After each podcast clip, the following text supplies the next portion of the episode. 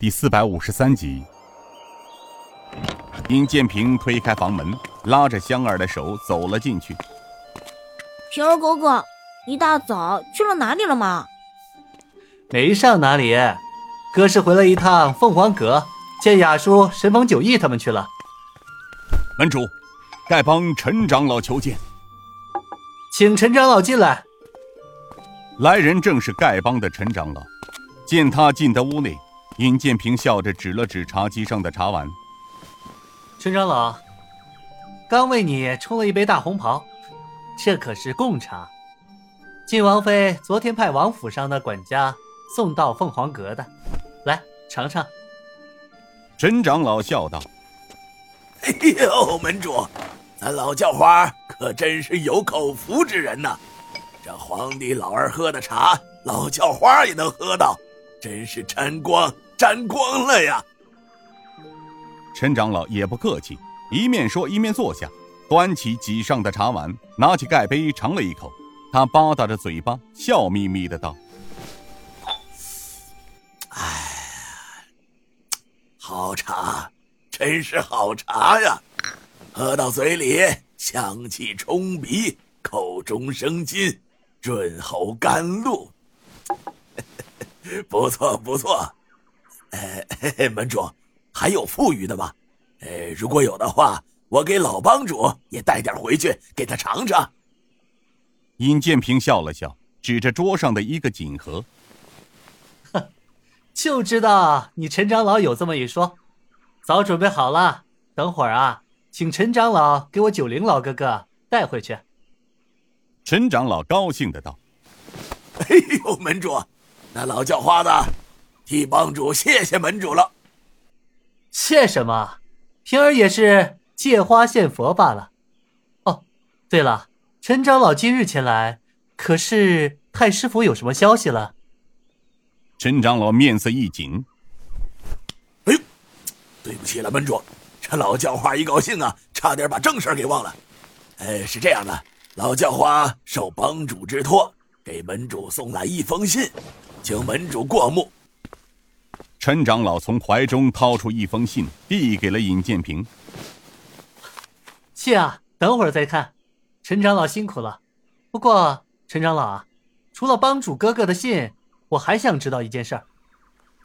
陈长老诡谲的一笑：“嘿嘿嘿嘿，门主可是想知道太师府的情况吗？”当然。关于太师府的情况。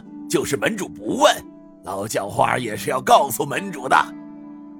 哦，是吗？哎，是这样的，太师府传来消息说，这几天以来，府内的戒备渐渐松了许多，除了潜伏在后花园的暗桩之外没动，巡视兵役少了很多。原来啊是十分钟一队，从昨天晚间换成了半个时辰一队。如果照这样下去，不出十日，我想太师府的警卫大概将要撤掉一半以上啊。尹建平站起身来，在房中思考着，来回走了一会儿，他停下脚步。这么说，太师府突然戒备森严起来，是因为马里两人的暴毙而引起的？哎，门主分析的没错，应该是这样的。兔死狐悲，哼，这老贼成了惊弓之鸟了。马里两人的死很快就引起他的恐慌，哼，这倒也好。随着风声渐渐平定，他也就认为是虚惊一场。好啊，老贼，你的死期将至了。哼，天道人道，失了人道，必然得而诛之。哼，这次这老贼算是活到头了。不过门主，那老贼可不好斗啊！听说他可是域内高手，出身于明教，是明教杨教主之徒，一身功力不可小视。据内线了解，他的亲信段其坤，自五台被门主废掉武功之后，还是那老贼帮他恢复的武功。老贼的出身来历我早知道，陈长老用不着担心，我自有办法对付他。自古拳怕少壮，那老贼功力再深，定逃不过我的利剑除魔。这时，亚叔东国雄走了进来。陈老哥也在此啊，少谷主，按照你的吩咐，各大门派前来助阵的精英已经顺利的撤出了城西，只有大宁和金家的人还留在城中。亚叔辛苦了，来坐下喝杯茶再说。亚叔东国雄坐下之后，尹建平为他冲了一杯茶。来，亚叔，这是王妃啊，昨天派府里的管家送来的好茶，来尝尝。少谷主，你也知道，老奴不喜欢喝茶。这再好的茶，到了老奴嘴里都是一样的味道。是啊，雅叔，这茶可是贡品，非一般的茶可比哦。不过，雅叔这一生四处奔波，哪有闲情逸致喝茶呢？哦，雅叔，金家的人平儿与他们谈过了，二当家的说，金家十八旗必须留在城内，他们可以抵挡大批官兵的围攻，并能后援我们从太师府安全撤出。平儿考虑了一下，一呢。当我们得手，必然会引起城中大批官兵的围追堵截。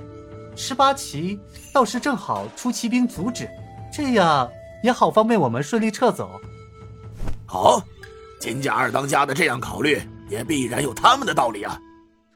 陈长老说的是，因此我也就没和二当家说什么。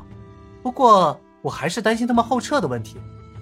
若是不小心被官兵围在城内，一旦身份暴露，那大宁和金家可就永无宁日了。这点门主多虑了，他们撤不出城，还有我们丐帮的人呢。啊，到时候由我们丐帮的人接应他们从密道出城就是了。陈长老，这是帮主老哥哥早已安排定下的。